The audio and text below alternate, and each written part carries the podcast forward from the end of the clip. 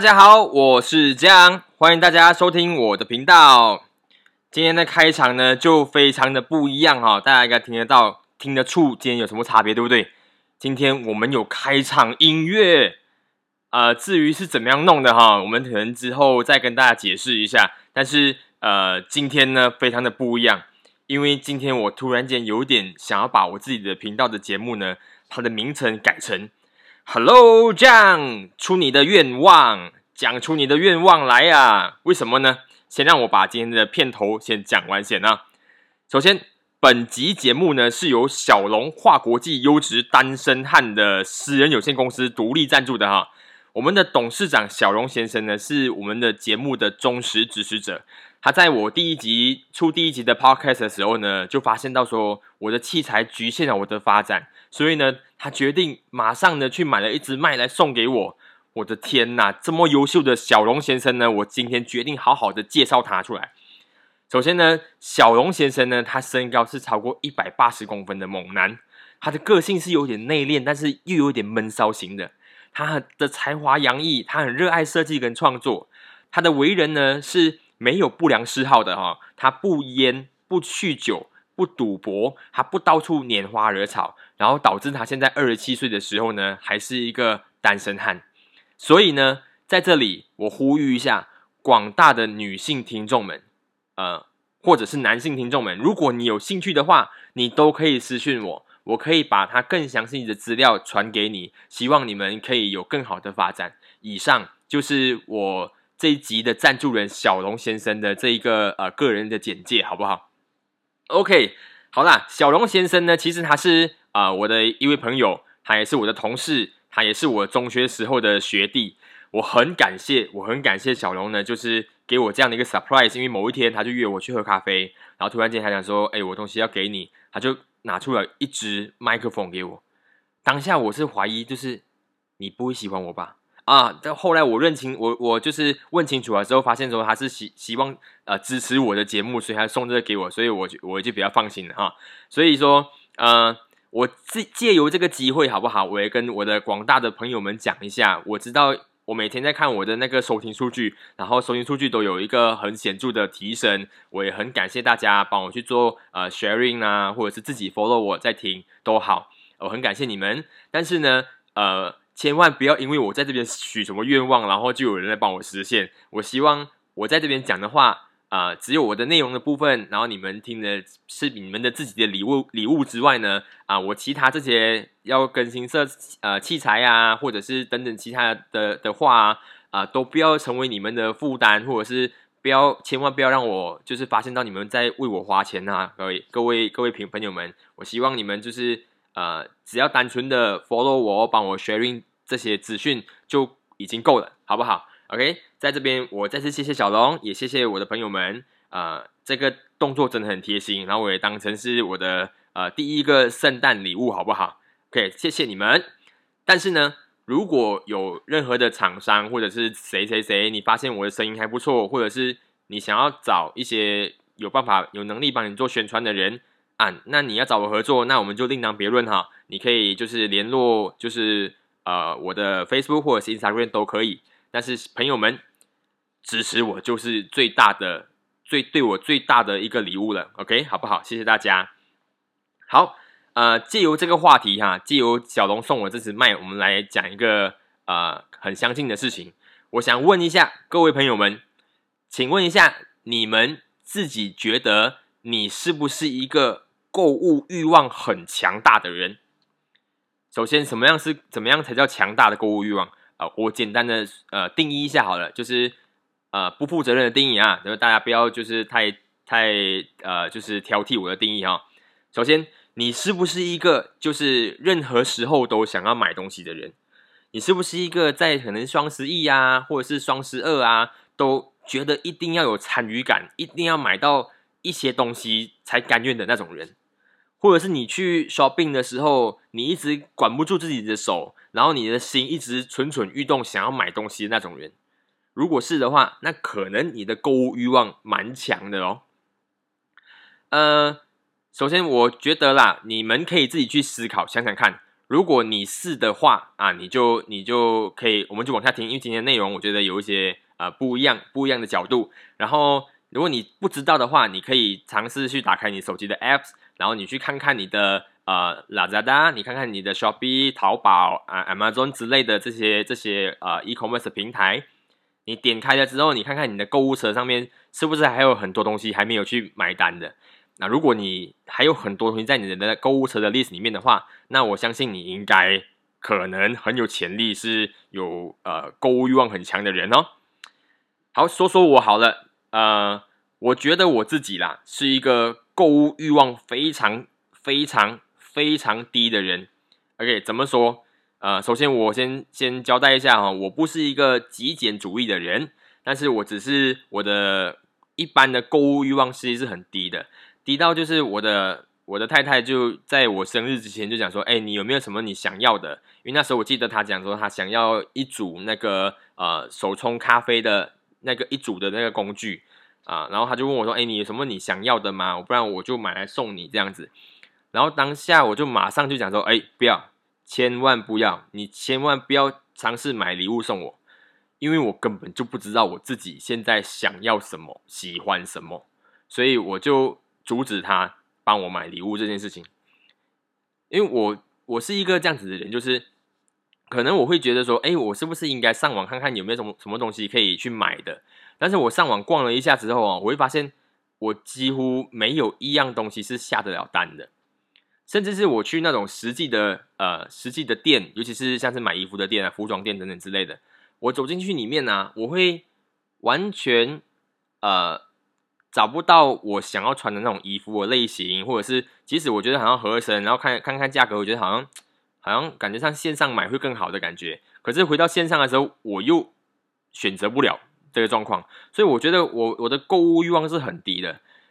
那最近一次啊，最近一次我自己的购物哈，是我换了一只手机，就是因为我的手上一只手机已经寿终正寝了，所以我在近期的时候换了一只 iPhone 十二，然后就每天就有人在讲说，哇塞，换十二啊，很有钱呐。OK，反正总是在换手机的这段阶段的时候，就是会听到这样的话，但是没关系，因为我自己知道说我上一只手机是 iPhone 七，iPhone Seven，然后我是用了大概整四年的时间。用到我的后面的镜头是已经爆开了的，然后我的前面的那个荧幕呢是已经裂的很夸张，甚至荧幕有很多一条一条的那种那种呃，你看不到完整的整个荧幕的界面到底是出现什么呃什么字啊或者什么画面的，总之很很夸张的一个损坏，所以我在最近的时候才迫不得已的换了 iPhone 十二，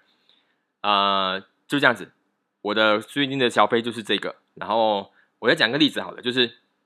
我自己买衣服哦，我记得我上一次为自己买衣服的时间是大概是在两年前吧，两年前还是三年前的过年，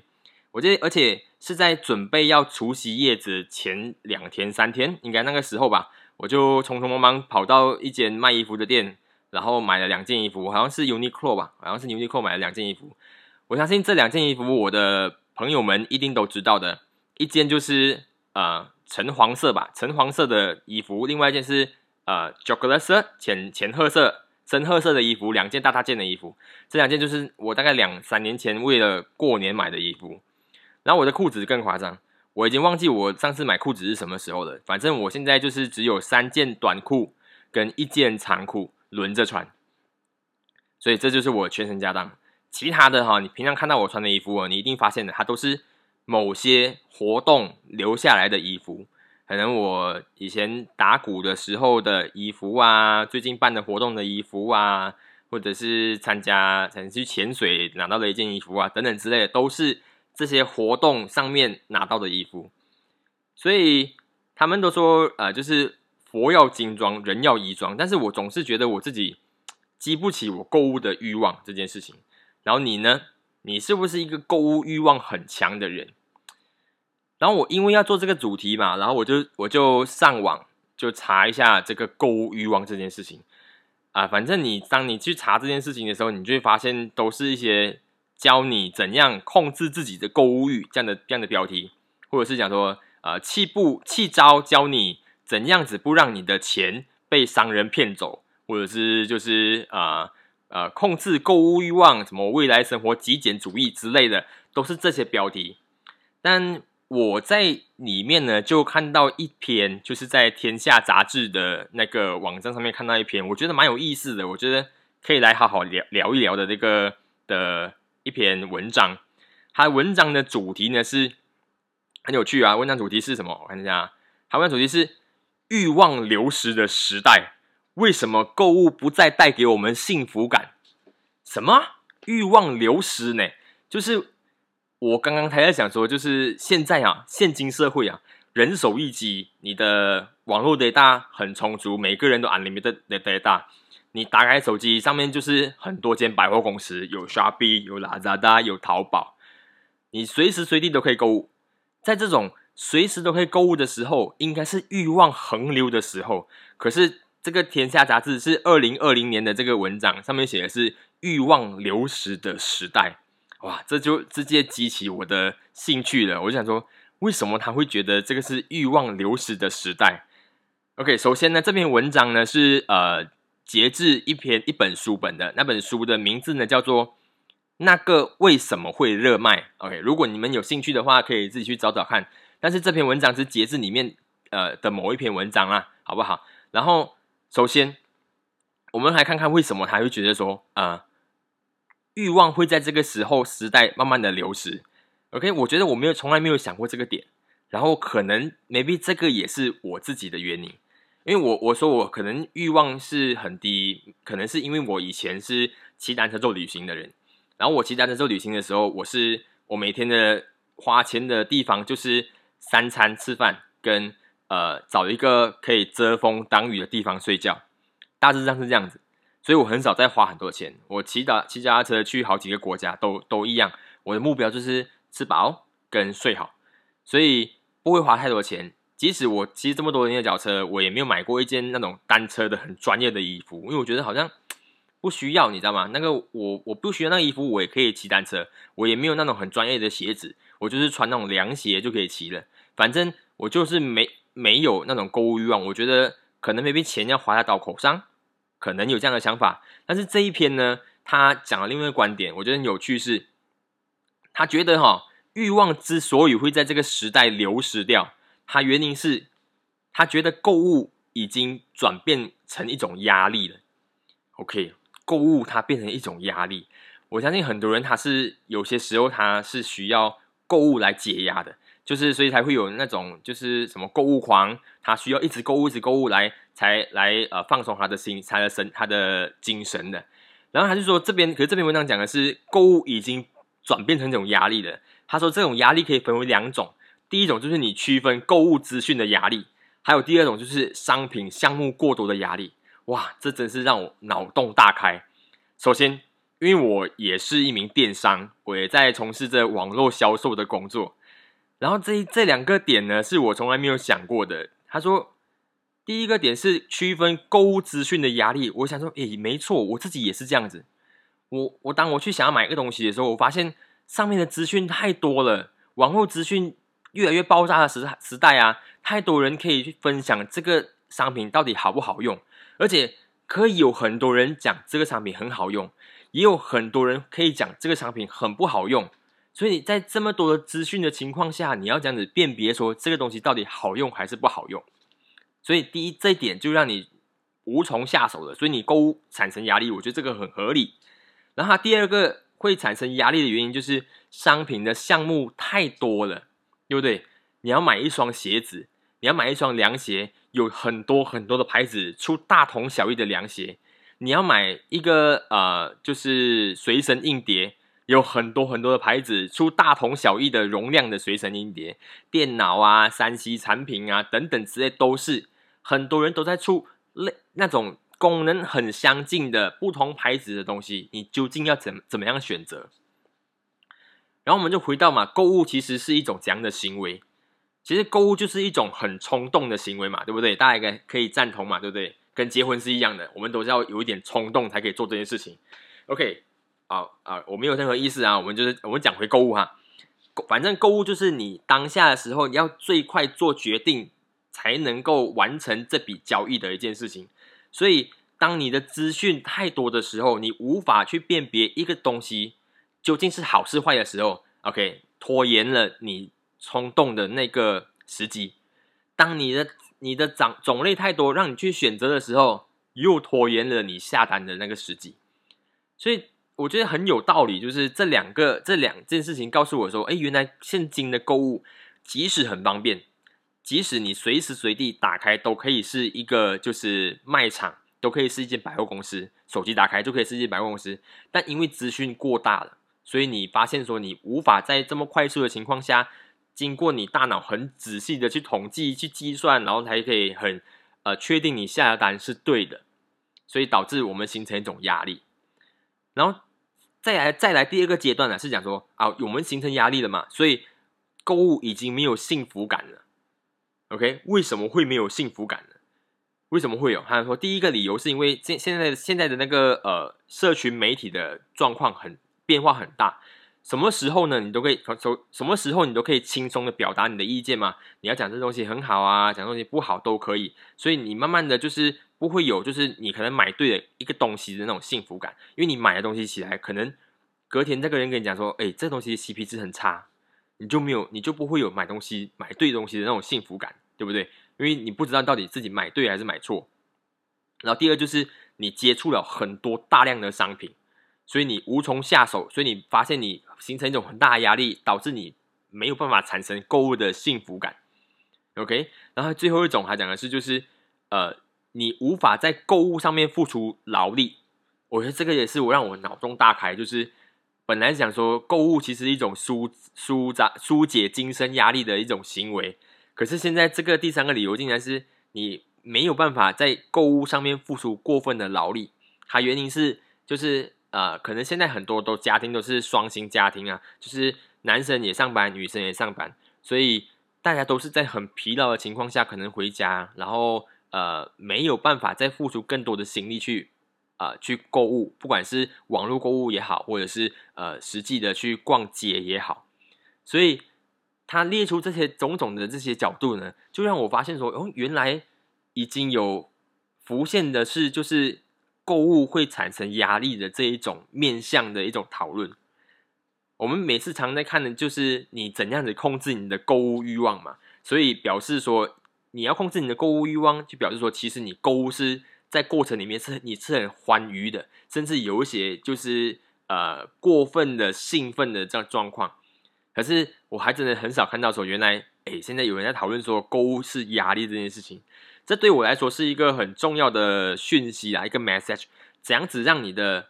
怎样子让你的，就是呃，来购物的那些客人，可以在你你的商店逛的很放松，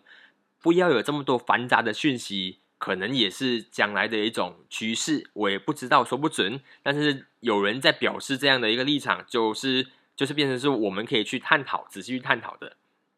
OK，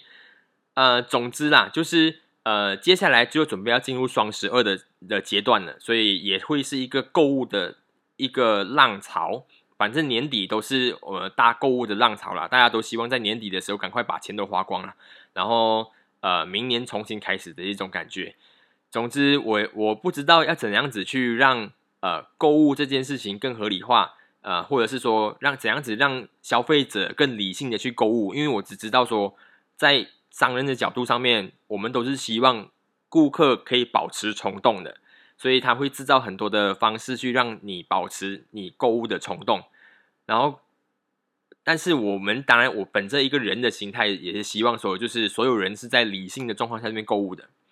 嗯，反正总归一句啦，我也希望说接呃，在接下来的世界。无论你购物是可以直接还继续刺激你的兴奋感的，或者是它会带来你压力的都好啦。我只希望说，接下来的商人可以继续保持销售的良心，不要卖太多黑心的东西，不要卖太多假货等等之类的。啊，当然，我也同时我也希望就是购物的人可以呃拥有理智啊，理智的购物，不要就是呃在你完全。呃，没有办法经济负担的情况下呢，狂买大买的，然后才后来才慢慢的后悔这样子，好不好？OK，好啊，如果你有其他的想法的话，你也可以就是呃，在我的 Facebook 或者 IG 上面留言给我啦，来看看分享看看你觉得购物对究竟对你来说是一种幸福感，还是你觉得它其实也是对你来讲带来一些压力哈？OK，好，呃，讲到购物这件事情呢，因为我最近呢，呃，刚刚讲嘛，小龙买了一支麦克风给我，所以我就在看其他的器材，然后我在准备在买其他器材的时候呢，我就会跟很多人去做讨论啊，看看你有没有什么建议啊，这样子。然后同时间呢，其实呢，也有很多人来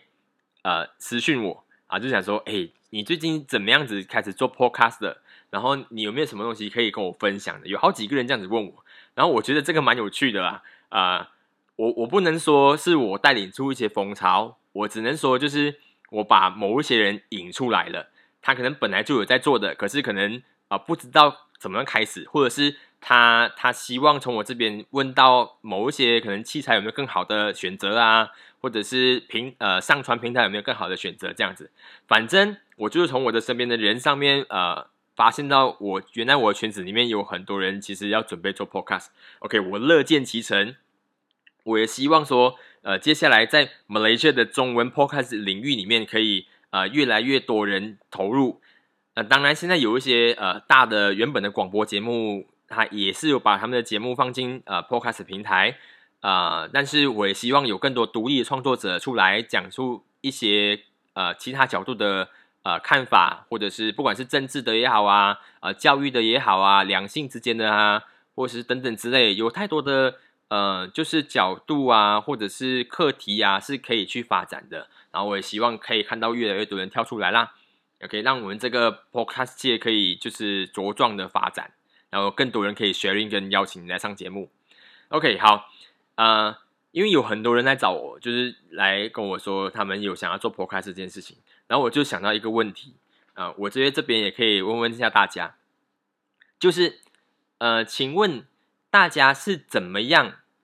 你是怎样子哈？就是呃，让自己坚持完成目标的？你有没有什么小 pad ball 可以让自己坚持完成你的目标？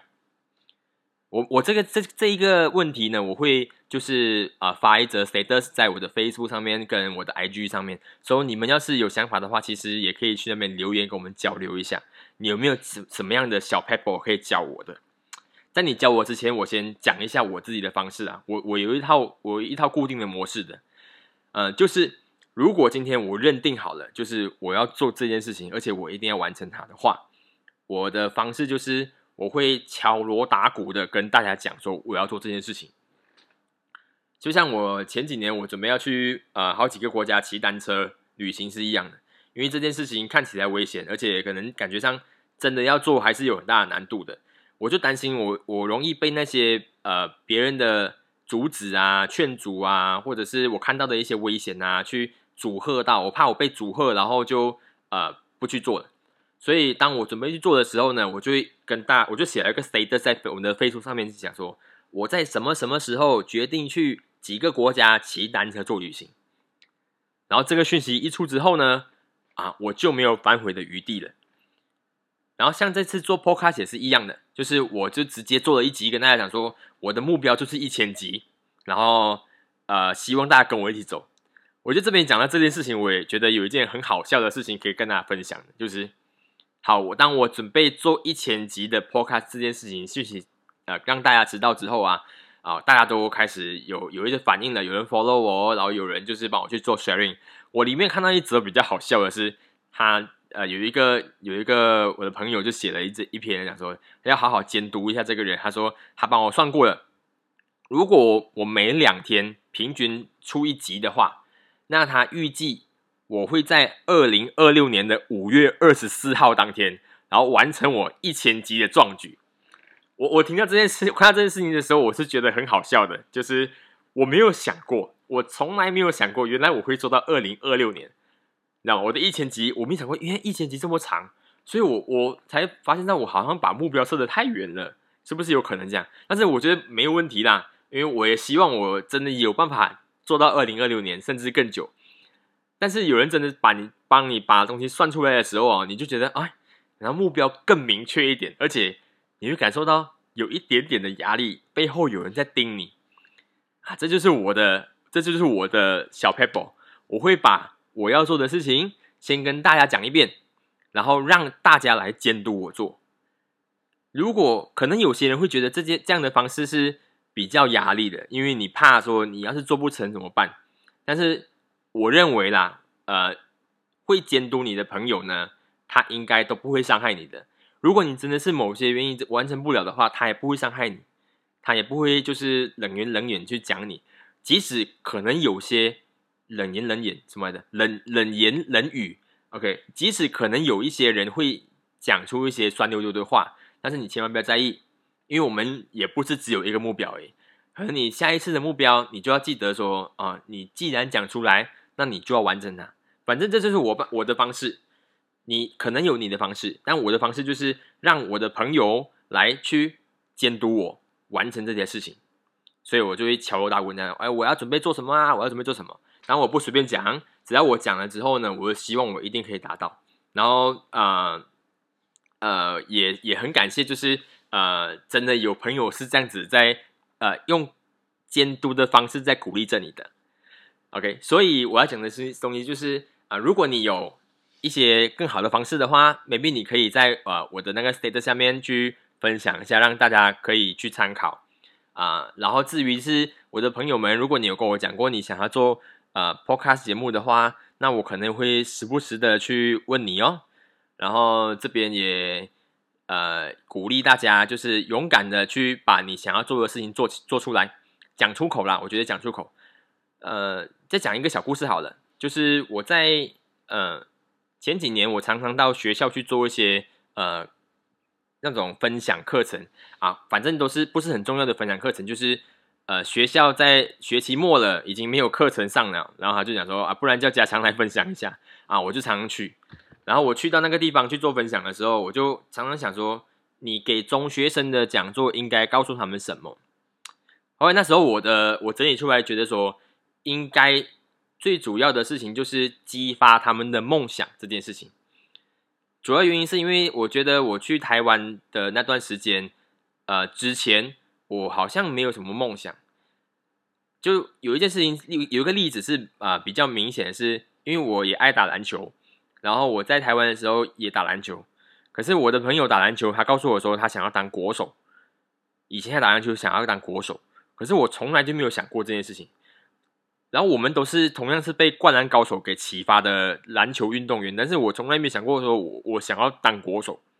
就我觉得我从来没有人告诉我说可以，你打篮球其实可以当国手，甚至是可以打 NBA。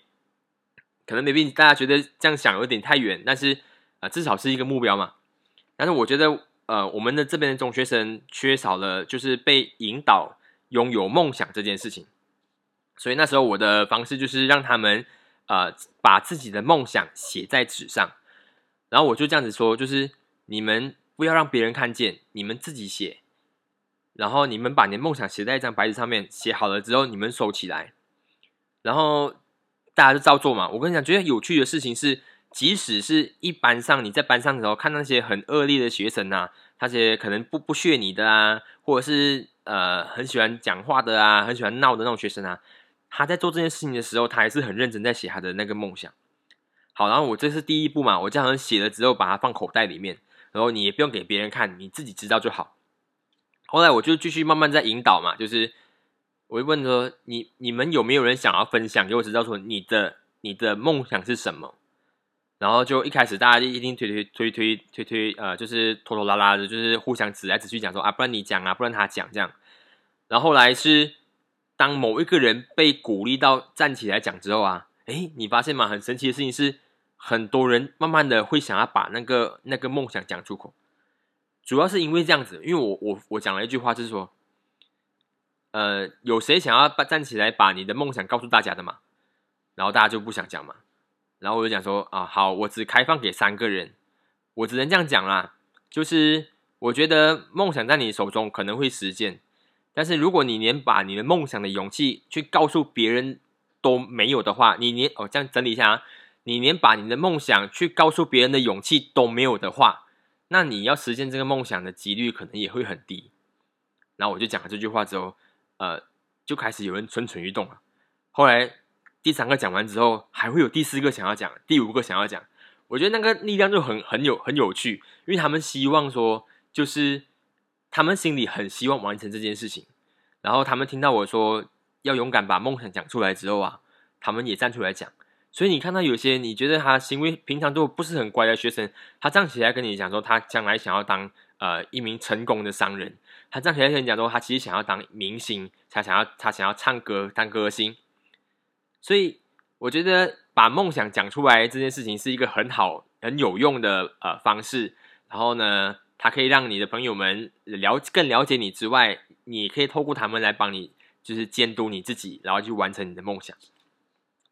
OK，好，呃，如果你们有其他的想法的话，其他方式的话，我是很坚，呃，就是很希望你们去我的 Facebook 上面留言呐，啊，如果没有的话也没有关系，呃，就是你很清楚你自己的人生志向都可以，你也不一定要讲出来，这只是我的方式而已，OK，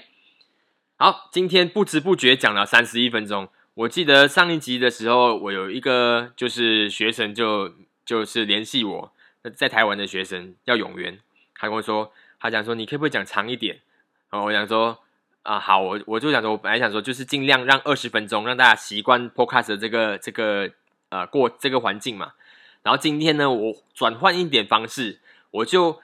把我想要讲的东西啊，用截录的方式，就是用 point 的方式标录标起来。然后我看到 point 我就讲，我看到 point 我就讲，所以不知不觉一讲就三十几分钟，所以感觉上这个方式还蛮好的。啊，我不知道效果怎样，就是你们听了之后可以给我更多的意见。如果你觉得呃过程里面的呃章法比较乱的话啊，你可以跟我讲，然后可能我可以再做修改。然后如果你觉得这样子讲比较有人性的话啊，你也可以跟我告诉我一下，让我知道说原来这样的方式可能不错，好不好？好，呃，今天我们就聊到这里好了。呃，在这里再讲一下，因为我们接下来呢，呃，七号开始就是明天开始。呃，我们马来西亚会开始解除这个跨州的禁令，但是很不幸的，我们巴杜巴哈呃被列在 CMCO 的呃管辖范围，就是我们还有我们的呃行动限制管制令啊，总之就是类似这样的东西。嗯，也在这边跟大家所有讲，跟大家呃所有的巴杜巴哈的人讲，就是呃我希望我们都可以平平安安的，然后也不要增加我们前线的医疗的负担。所以最近出门的时候多洗手，然后戴口罩。尽量保持社交距离，然后也不要去人多的地方，好不好？就是做好我们自己可以做的，就是他们讲马来话讲一句嘛，g i 得加个 g 得，对不对？就是互相监督一下，像你完成目标是一样的道理，就是互相监督一下就好。那我们都平平安安的度过呃今年二零二零，好不好？然后这边也在预告下，我将来也是希望说我最后的时候啊，节目的最后都可以做一些呃译文类的布告栏。就是可以把译文类的活动在我这边做一些呃宣传跟广播，然后最近要开始的就是接下来二十五号要开演的呃暗访剧团跟狂人舞团的合作做的那个线上的舞台剧，所以也希望大家就是去多多去询问购票，如果你要买票的话，去 Facebook 搜索暗访剧团，然后询问就可以了，好不好？让我们一起今天的。圣诞节可以在家里在线上跟朋友们一起看一场舞台剧也不错的。OK，好，那我今天要聊的东西都在这里，然后聊了大概三十几分钟，也算是很长了，挑战大家的听力。啊，如果有任何想法的话，都可以留言告诉我。啊，如果你还没有 follow 我的话，也可以在呃 Spotify，可以在就是 Apple Pod 那个 Apple 的，就是 Podcast，或者是 Google 的 Podcast、KKBox 等等之类的。找到我的节目，所以你只要你习惯哪一个地方，你就在那个地方 follow 就好了，好不好？OK，谢谢大家今天的收听。我希望下一次呃的内容可以更加丰富，也更加的流畅一点。好，那没有什么事的话，那我们就下次再见了哈，拜拜。